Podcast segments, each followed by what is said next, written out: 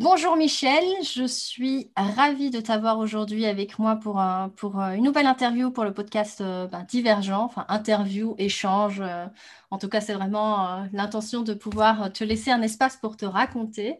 Et pour les personnes qui ne te connaissent pas, Michel, est-ce que tu peux ben, justement me dire ben, comment est-ce que tu te présentes? Oh bon Dieu. D'abord, je suis un Québécois, hein, ça se notera peut-être à mon accent.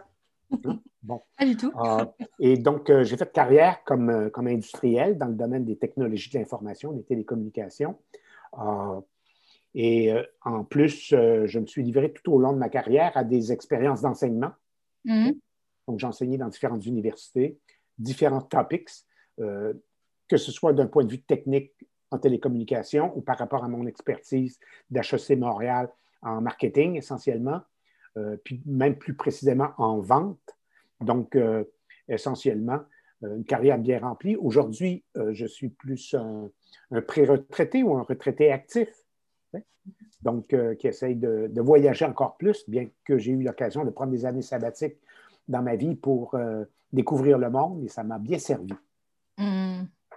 Ça me fait penser tout de suite à une époque où justement on disait aux jeunes gens pour euh, ouvrir leur, euh, de faire du, tourisme, c'était justement cette, les, Anglais, les jeunes Anglais, on les envoyait faire le tour du monde pour justement euh, voir de nouveaux horizons. Donc c'est ça, ce genre de choses là qui t'ont qui t'ont enrichi du coup pendant ton. On bah, les voyages comme la jeunesse, hein? Les voyages oui, la jeunesse. Oui, c'est ça. J'ai eu l'occasion, par exemple, en sortant de l'université, avant même d'entrer dans une boîte euh, de voyager à travers l'Amérique. Mm-hmm. Donc, depuis le Québec jusqu'en Terre de Feu. Mm-hmm. Mais en stop. Wow. Donc, ça m'a pris, ça m'a pris un an. C'est ça que j'allais dire, ça fait, ça fait une trotte. oui, ça fait une bonne trotte. une bonne trotte. Ça m'a pris un an. Euh, et donc, je le, je le comparais à une maîtrise en sciences humaines. Oui. Puisque, euh, voyageant seul, euh, j'interviewais les gens tout fait pratique qui me prenaient en stop. Hein, les rôles étaient inversés. C'est ça. Et donc, euh, je leur posais des questions autant euh, d'anthropologie, d'histoire, d'économie, de politique. donc, c'était une, maîtrise en sciences humaines qui était pluridisciplinaire. Hein, transversale. Ouais, transversale. Transversale. Tu sais. Et bon, ben écoute, subséquemment, ça ne peut t'ouvrir que sur le monde. Hein? Hmm. C'est ça. Oui, évidemment, évidemment.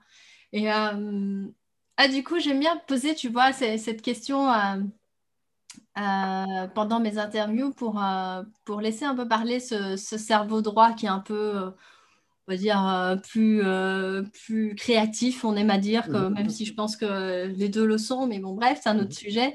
Euh, si, si tu n'étais pas Michel et que tu étais un animal ou un végétal ou, ou peut-être un symbole ou une couleur, tu serais quoi et pourquoi?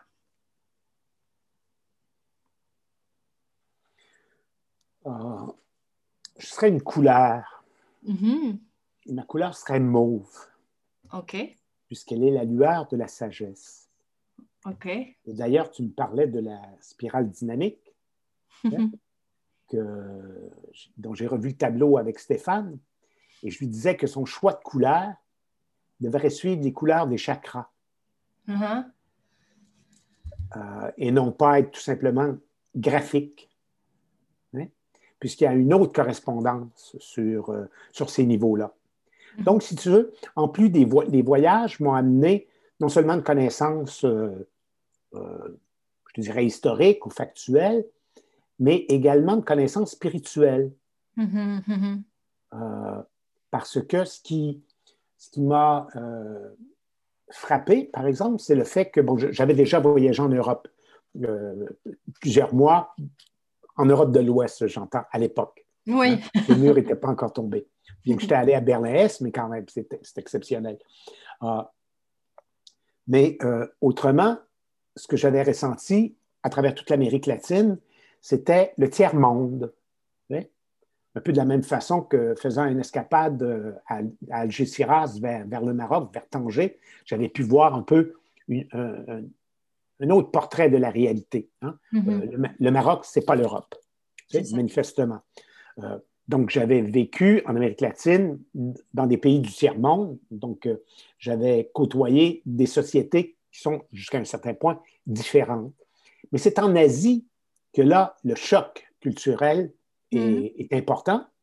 Euh, non pas tant à cause d'un sous-développement, mais du fait qu'on quitte la civilisation judéo-chrétienne mm. pour entrer dans un autre monde complètement.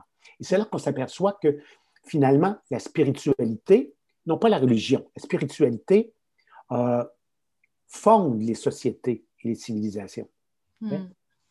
Euh, et c'est probablement les plus grandes différences. Hein. Euh, en Occident, on dit que le temps, c'est de l'argent. Alors qu'en Inde, par exemple, où à peu près la totalité de la population croit dans la réincarnation, le concept de le temps, c'est de l'argent, ça n'a strictement aucun sens. Mm-hmm. Donc, ça permet de mettre les choses en perspective. Hmm. Ça, de pouvoir prendre du recul par rapport finalement à ta culture d'origine, j'ai presque envie de dire, oui. Hmm. Et, les convictions que tu as acquis un hmm. peu malgré toi, les croyances engrammées, enfant, mm-hmm. fondamentalement, et qui euh, vont toutes poser la question de ton rapport à la réalité. Oui. Hein? Mm-hmm. Tu m'as parlé de conscience tout à l'heure. Mm-hmm. Hein? Bon. Ah, et euh, je me passionne, entre autres, pour les neurosciences. Mm-hmm. Hein? Ah, et autant que pour la physique quantique. Et donc, je fais comme euh, le lien entre les deux, entre les neurosciences et la physique quantique. Ah, et puis la spiritualité, d'autre part. Donc, ce sont les, les, euh, je dirais, les sujets euh, qui, me passionnent véritablement. Et donc, mhm. par rapport à la conscience, je m'amuse à, poser comme question, est-ce que vous croyez que, est-ce que le cerveau produit la conscience comme le foie secrète la bile? Mhm. Hein? Ah, et là, on s'aperçoit que notre compréhension de la conscience euh, est, est, véritablement bousculée par les temps qui courent notamment à la faveur de ce qu'on appelle le nouveau paradigme post-matérialiste. Donc, qui voit, qui voit la conscience euh, comme, comme un phénomène non matériel et non pas comme euh, le fruit d'une mécanique euh, cérébrale. OK. Ce serait pas quelque chose finalement de, cérébral, du mental, c'est ça que tu veux dire? Exactement. En dehors de. Tout à fait. Tout à mhm. fait en dehors, mais, mais, mais non moins présent. Mm-hmm. Hein? Bon. Mm-hmm. Euh, et de là, si la conscience est un, est un phénomène énergétique, porteur d'informations et, conscient de lui-même, c'est une des caractéristiques de la conscience, hein, d'être conscient d'elle-même. Hein? Mm-hmm. Ah, on s'aperçoit que euh, tout notre monde doit être, doit être revu à la faveur de ce nouveau paradigme. C'est ça. Et de là, des informations scientifiques, sur, autant sur le cerveau que sur les cerveaux, euh, amènent toute une autre réflexion. Mm-hmm. Et, euh, et c'est là qu'on s'aperçoit que finalement, on n'est peut-être pas seul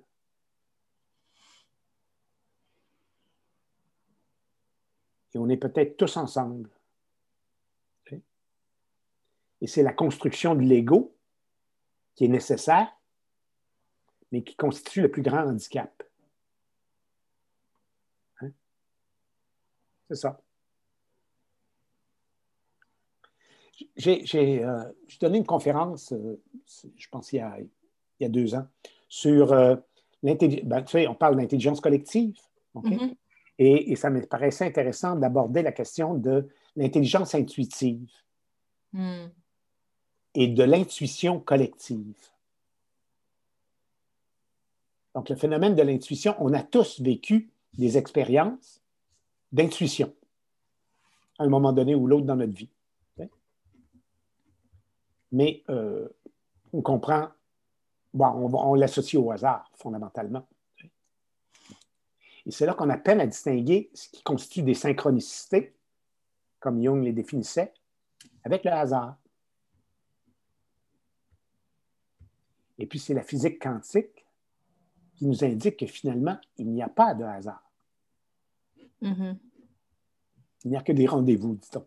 Bon. C'est ça, oui. Mhm.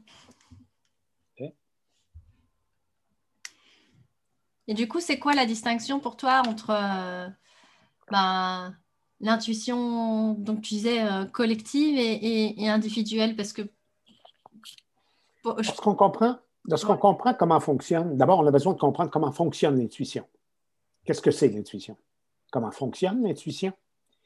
Et lorsqu'on comprend comment fonctionne l'intuition et qu'on partage cette information-là, cette connaissance avec, euh, avec un collectif, avec un groupe, il nous est possible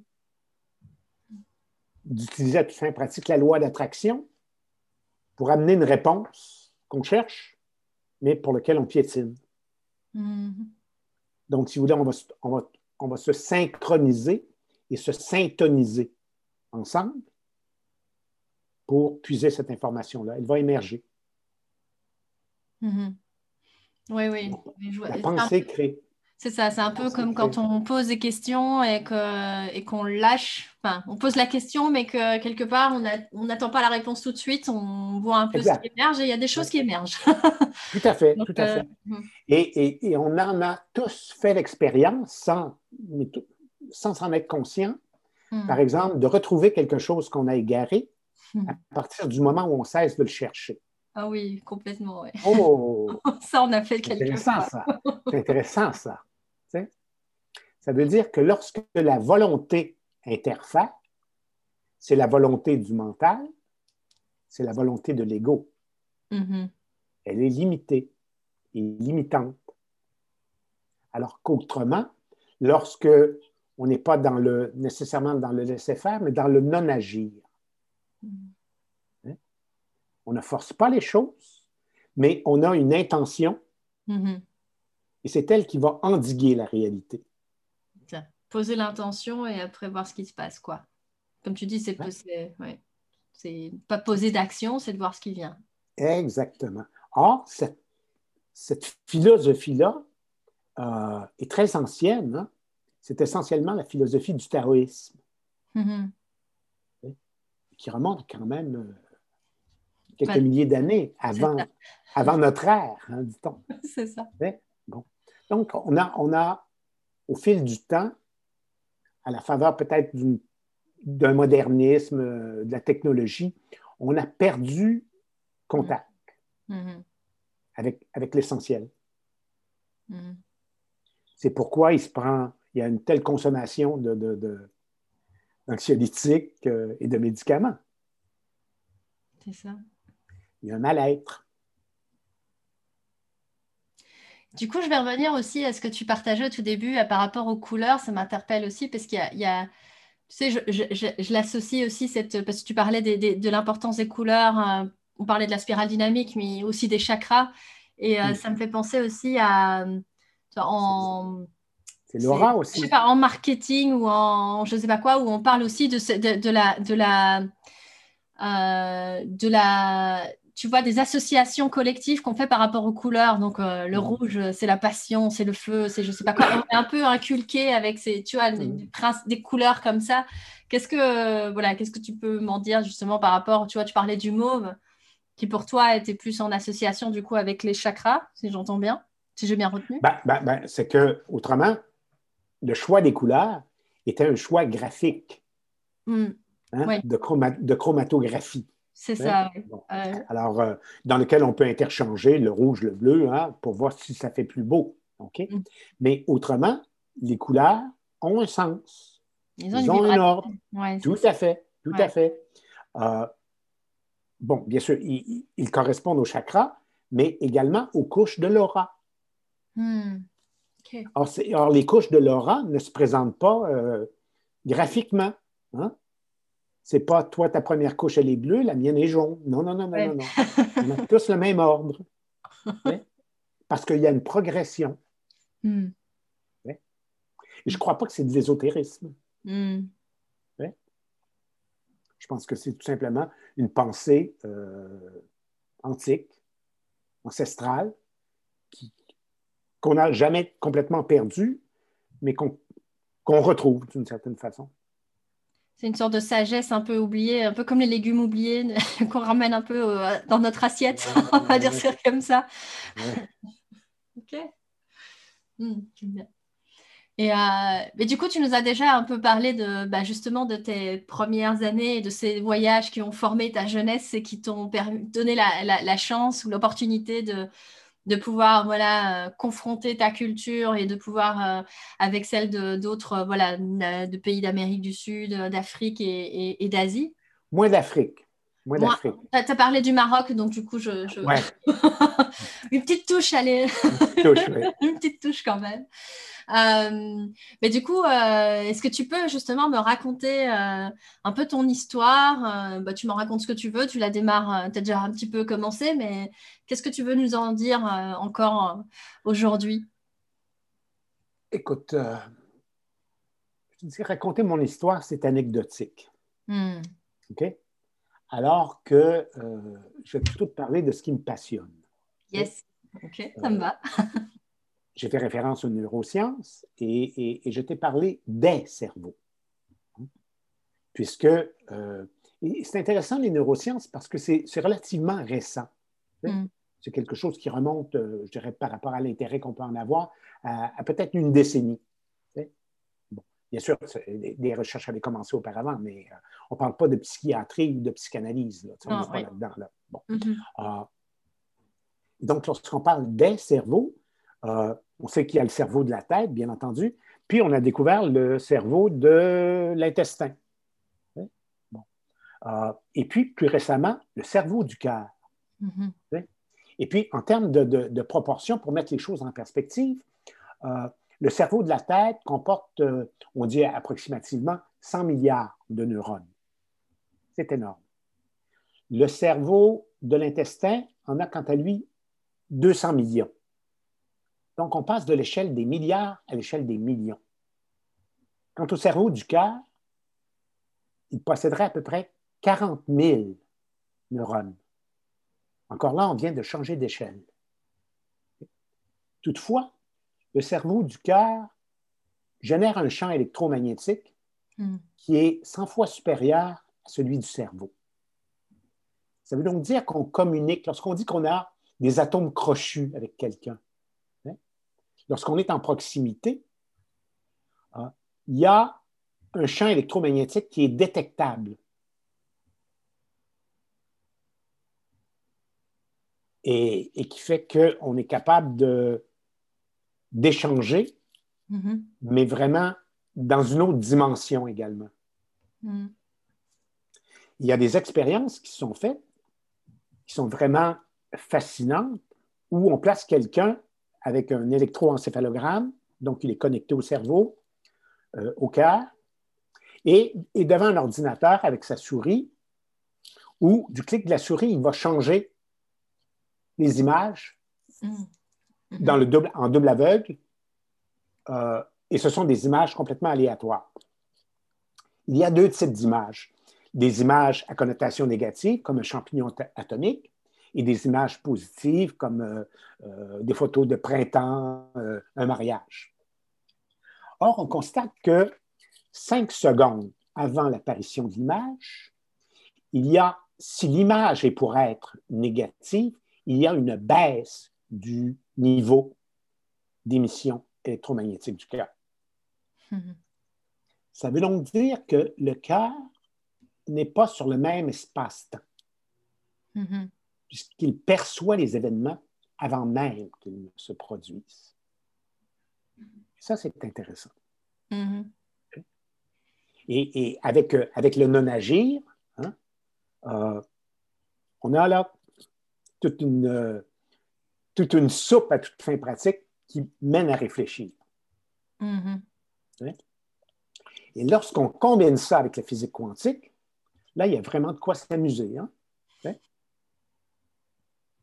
notamment avec l'intrication des particules. Hein? On sait que les particules sont entrelacées, enchevêtrées, et que lorsqu'on modifie, par exemple, le spin de l'une, l'autre mhm. change automatiquement. Et il n'y a pas de communication entre les deux. Donc, ça ne se fait pas à la vitesse de la lumière. Ça se fait instantané. Mhm.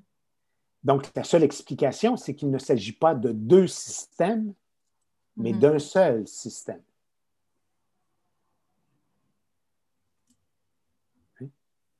Qui sont, bah, du coup, euh, euh, c'est même pas connecté, ils sont là, ils font partie du même système, donc c'est pour ça qu'ils réagissent euh, Exactement. immédiatement. Mhm. Exactement.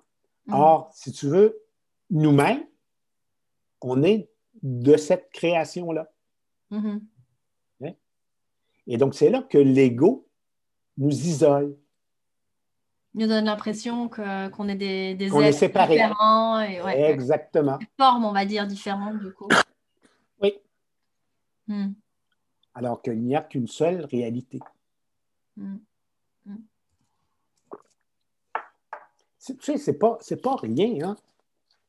Je veux dire, depuis peut-être 5000 ans, pardon, on a perdu contact avec la réalité réelle. Pourquoi tu dans dis un- depuis 5000 ans, du coup? Ben, c'est parce que c'est les, les, euh, euh, je dirais les, les réflexions les plus anciennes, euh, documentées, nous viennent des Védas, Mhm. donc à la source de l'hindouisme, Mhm. qui eux-mêmes Mhm. traduisaient les, les, les rikis, qui étaient des, des poèmes ou des chants. On voyait- Excuse-moi. On voyait déjà effectivement cette, euh, cette euh, notion d'illusion, c'est ça, de séparation? Oui. Je vais me chercher de l'eau un moment. OK. Yes.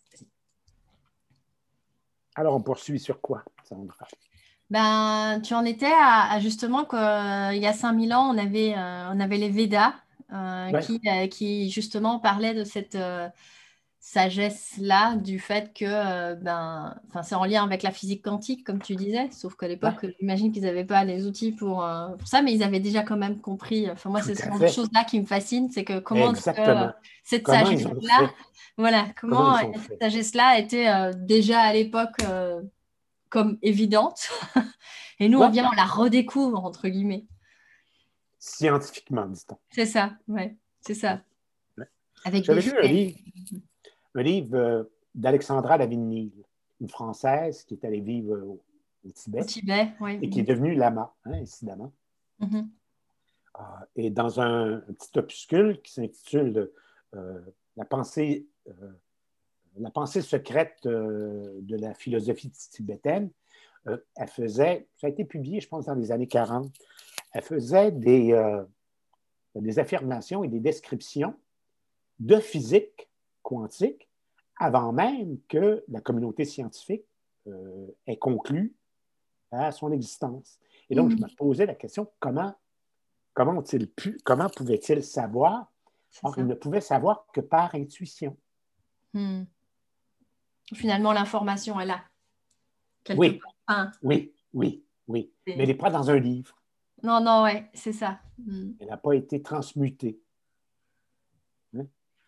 Ça me fait un peu aussi penser, tu sais, à, les- à ces, euh, euh, cette sagesse aussi qu'ont euh, dans, dans les villages reculés, les, les, les, les, les, les- les- les hommes de la terre, j'ai envie de dire, les personnes qui sont en contact vraiment proche de la nature et qui sont capables de mettre le nez dehors et te dire, ah bah aujourd'hui il va pleuvoir à telle heure, et enfin mieux que, que l'IRM.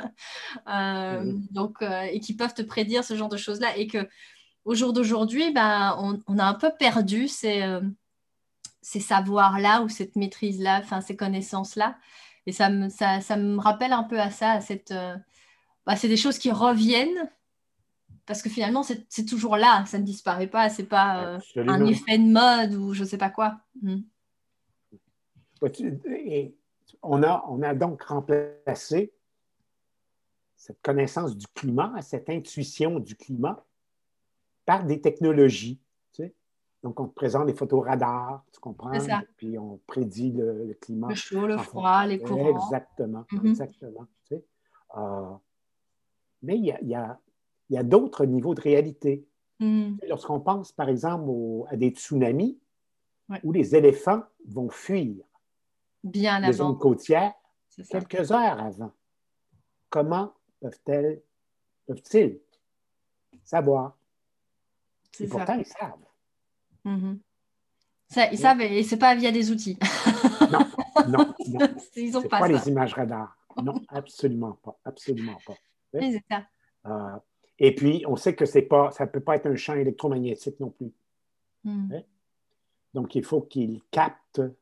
euh, c'est un, euh, un scientifique britannique, Rupert Sheldrake, euh, qui a écrit sur les champs morphogénétiques, euh, Mhm. sur la causalité formative. Et il a démontré que par-delà l'inné et l'acquis, il y a une autre, il y a une troisième dimension. Mhm. Euh, et euh, bon, il relate l'approche euh, qui a été faite, notamment, je ne sais pas si tu as, déjà entendu euh, l'histoire du centième singe. On m'en a parlé euh, il n'y a pas si longtemps, effectivement. Je ne la connaissais pas. Ben, c'est la causalité formative. Mhm. Donc, et, et- et le même phénomène va se passer avec l'espèce humaine. Mhm. Il va y avoir, à un moment donné, un pourcentage qui est quand même relativement faible d'individus qui vont partager une nouvelle vision et celle-ci va se généraliser C'est ça. Mhm. en très, très peu de temps. Mhm. Donc, c'est la, c'est ce qui peut nous, nous permettre d'avoir encore confiance dans l'humanité. Alors qu'autrement, le poids euh, des institutions et de la finance fait en sorte qu'on voit mal comment est-ce qu'on pourrait s'en sortir. Mais Mhm. on peut. Faire confiance à cette. euh, C'est quoi? J'ai envie de dire cette intelligence, mais c'est- je ne sais pas si c'est vraiment une intelligence, mais cette intelligence. euh, Suprême, cosmique, Ouais, c'est ça, j'allais dire plus grande que nous, euh, effectivement. Qui, parce que le- elle n'est pas. Bien sûr, elle est plus grande que notre intelligence individuelle. Mhm. produit de, notre de l'hémisphère gauche du cerveau. hein? Bon. Ah, mais autrement, cette intelligence cosmique, c'est nous aussi. C'est ça. Mhm. Comprends? Donc, euh, ce- cependant, pour y accéder, la volonté ne peut pas interférer. On l'a vu tout à l'heure avec le non-agir. C'est ça, et avec les clés qu'on ne trouve pas. Exactement, exactement. Or, notre éducation ne nous a absolument pas préparés à ça. C'est ça. parce qu'on est dans la logique euh, euh, cartésienne. Et, et ce qui caractérise euh, cette logique-là, c'est une logique qui nous imprègne. hein. C'est ce qui nous fait réagir en disant ça a du sens, ça n'a pas de sens? Mhm. C'est fondamentalement le principe du tiers exclu. Si A est égal à B et que B est différent de C, donc A est différent de C. Et ça vient en opposition avec le yin et le yang, où à la fois les, les contraires procèdent de la même unicité. Mhm.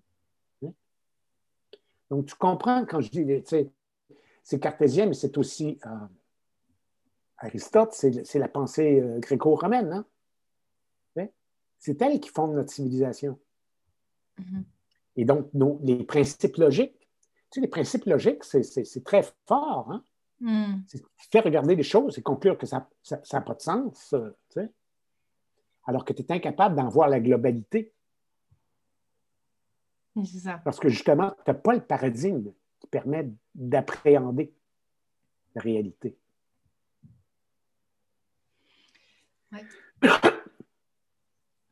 Mais C'est souvent cette notion aussi qu'on dit qu'on bah, qu'on a des filtres et nos- nos- dans, par exemple en PNL, on va parler de carte du monde et de, de- des filtres par lesquels la réalité passe et qui vont du coup, ben, si j'ai une croyance euh, que le monde est hostile, ben, je ne vais voir le monde que sous le prisme de euh, l'hostilité, etc. Tout à fait. à Euh, fait. donc là, quand Tout tu parles de... J'ai un peu aussi cette impression que finalement, c'est...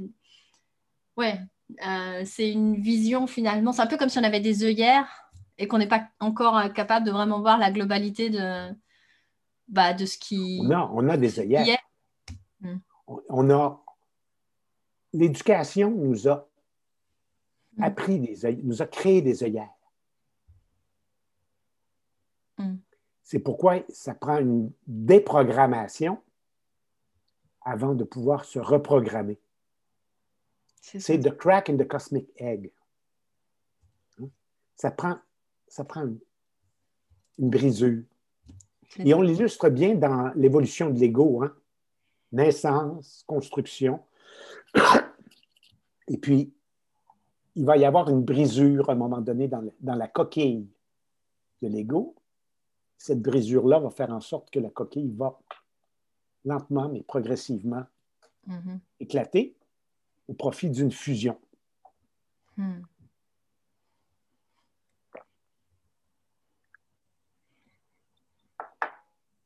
Ça, ça, me, ça m'épate de constater comment est-ce que notre compréhension de la réalité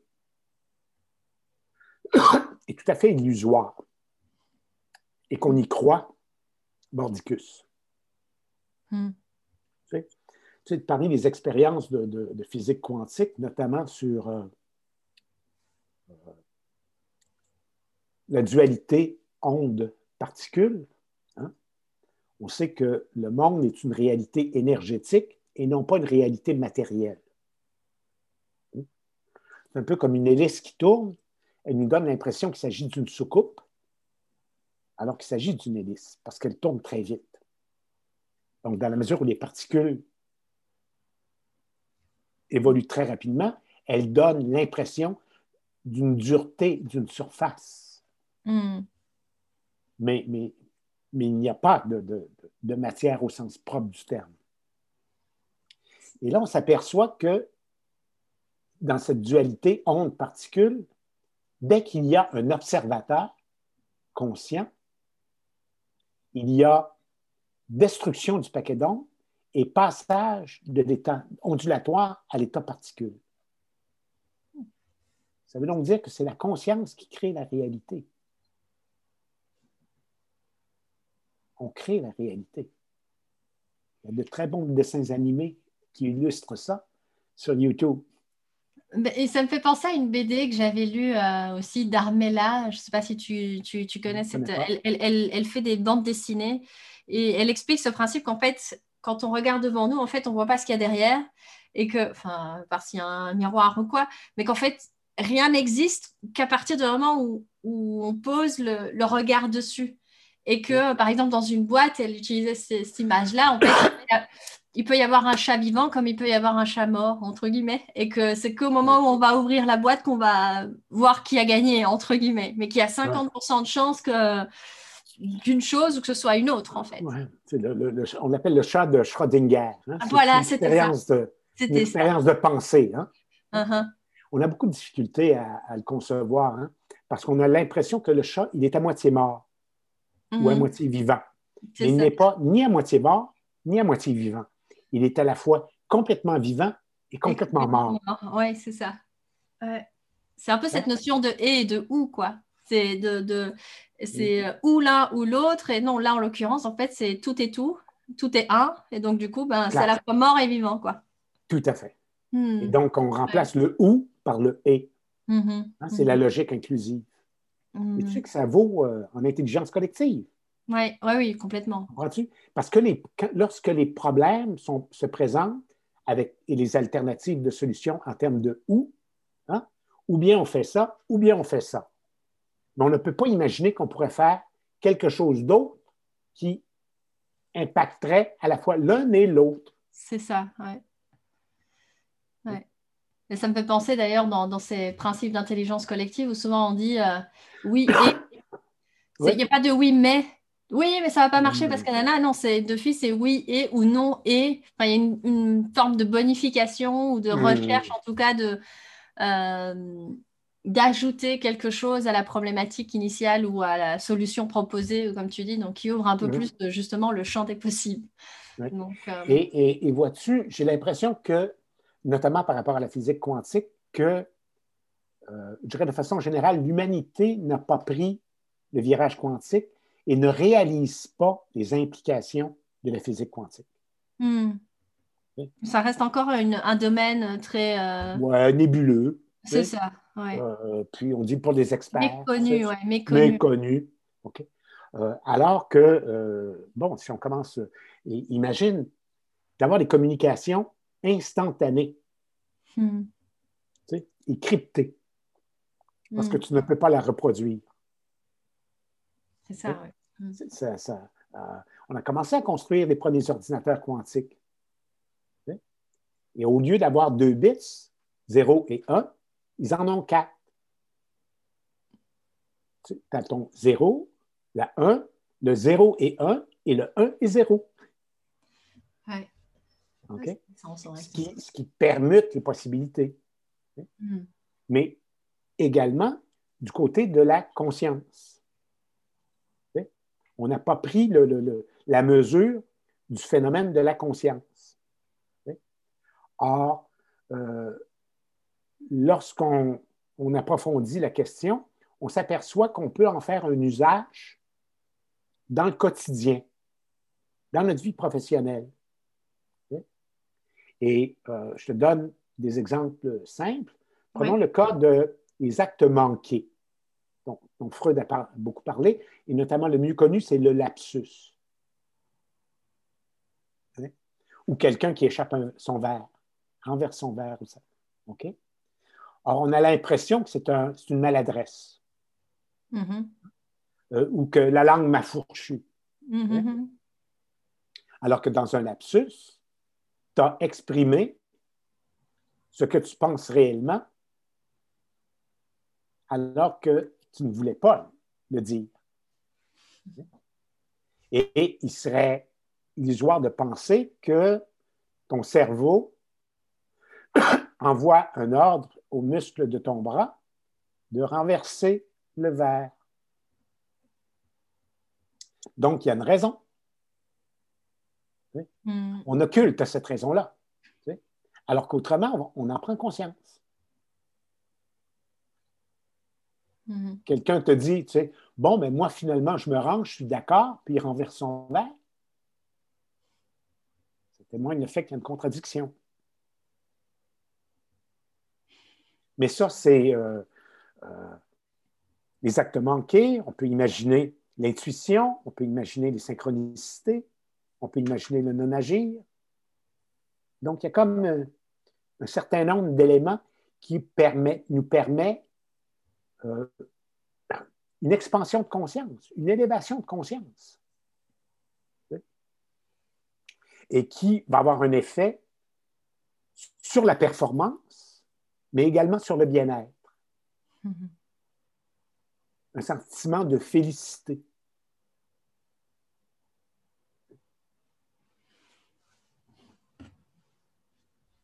Et par donc tu, vois, tu, tu, tu, tu, parles des actes manqués, donc du coup qui sont très euh, pratiques et qui quelque part. Euh, pratique ça. Voilà, c'est très concret, c'est comme ça. Euh, mais justement, dans, dans, pour rester euh, dans, dans ce registre-là, je veux dire ça comme ça. Quand tu parles de félicité, du coup, au niveau de ta perspective des choses, c'est, ça se situe. Parce que tu as, tu as dit quelque chose qui m'est resté dans l'oreille, on va dire ça comme ça. Que, la conscience crée la réalité. Et, moi, j'ai un peu ce schéma de euh, nos, pensées créent notre réalité. Est-ce que c'est la même chose ou il y a quand même une petite nuance euh, Ok. C'est la même chose. pour voir. Ouais. ouais. Uh-huh. Ok. On voit ce qu'on croit. C'est ça. Il faut d'abord croire pour le voir. Bah, c'est ce qu'on croit. on croit ce qu'on voit, alors qu'en réalité, on voit ce qu'on croit. Mm-hmm, mm-hmm, mm-hmm. Méchant d'illusion d'optique. Donc, si tu veux, j'ai l'impression qu'au cours des, euh, des, années à venir, euh, à la fois la physique quantique et les neurosciences vont progresser dans la compréhension populaire. Et que c'est indicateur d'un grand changement. Mm. qui est requis d'ailleurs. Mm. J'écoutais euh, récemment ici au Québec, tu sais qu'on a des Amérindiens au Québec. Euh, et il parlait de, des relations entre les Autochtones et puis les Français qui sont arrivés. On, est, on était des, colons français. Oui, oui.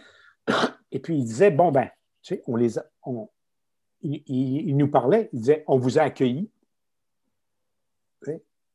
Et puis, on voulait bien volontiers partager le sol, puisque la terre ne nous appartient pas. Mm-hmm. Alors que là, les Français puis les Anglais ont établi un régime de propriété de la terre. Oui, c'est ça. Mm-hmm. Alors que les, les, Autochtones parlent de la terre mère. Hein? Mm-hmm. Donc, comprends-tu, on est sur deux paradigmes, deux registres. Alors, écoute, l'heure euh, vient de se, Le temps avance. Hein? Il est bientôt midi chez moi. Oui. Donc, si tu veux, on va, on va clore cela. C'est. oui. Et, ça m'intéresserait ben, justement de, savoir, au vu de tout ce que tu nous as partagé aujourd'hui, euh, pour nos auditeurs, quel serait euh, quelque part le, le, message que tu aurais envie qu'ils retiennent ou, ou le. Ouais, ou l'action peut-être, ou la non-action que tu aurais envie de les, euh, voilà, d'inspirer ou d'initier à travers, à travers notre échange aujourd'hui ben, C'est de réaliser que tout est dans tout. Mm. et que tu es tout. On parle beaucoup, euh, je ne dirais pas dans des milieux ésotériques, mais dans des milieux spirituels, de se connecter à la source. Mm-hmm. On, y fait référence, OK? Euh, somme toute, comme si la source était à l'extérieur de nous. Donc, on n'a pas changé de paradigme. On a mm. changé le nom. Autrement, on parlait de se connecter à Dieu, hein? qui était l'image du Deus ex machina. Or, euh, on n'a pas besoin de se connecter à la source. On a besoin de se connecter à soi-même. Puisqu'on est aussi la source. C'est pas à l'extérieur, du coup, c'est ça que tu veux dire, c'est ça, c'est déjà en nous. on est déjà, on est la source, en fait. Mhm. Tout à fait, tout à fait. Mhm. Et il ne peut pas en être autrement. Mhm. Tu comprends? C'est pas... Sinon, on retombe tout simplement dans la, dans la vision là, euh, manichéenne du, Dieu créateur et nous. Et du coup, Michel, j'aurais bien envie de te demander, ben justement, euh, tu sais, la, pensée divergente, c'est cette capacité à avoir des, des possibilités là où, euh, bah, quand, euh, par exemple, on a en tant qu'humain, dans notre condition humaine, on, vit des moments un peu moins confortables, on va dire ça comme ça, et qu'on est un peu au fond du gouffre, je vais dire ça comme ça, entre guillemets. Ben, ce serait quoi, du coup, ta stratégie de divergent pour justement euh, euh, dire, ben voilà, il y a ça qui arrive, mais en fait, je ne sais pas, est-ce que c'est une image, est-ce que c'est un mantra, est-ce que c'est justement cette euh, foi, j'ai envie de dire, de, ben, en fait, tout a un sens et tout est, tout est lié. Ce serait quoi ta, ta stratégie de divergent? La méditation. La méditation?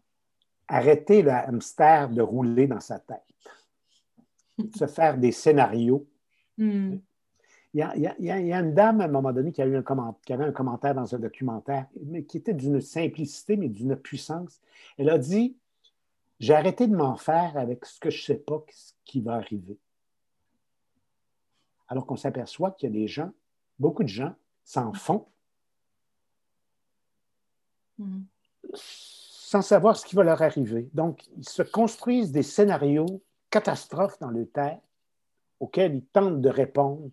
Et là, tu comprends, on est vraiment loin de la félicité. Hein. Oui, c'est sûr. Je te laisse avec euh, euh, une citation, deux citations. une de, euh, je crois que c'est d'Aristote, qui disait Je sais que je ne sais rien.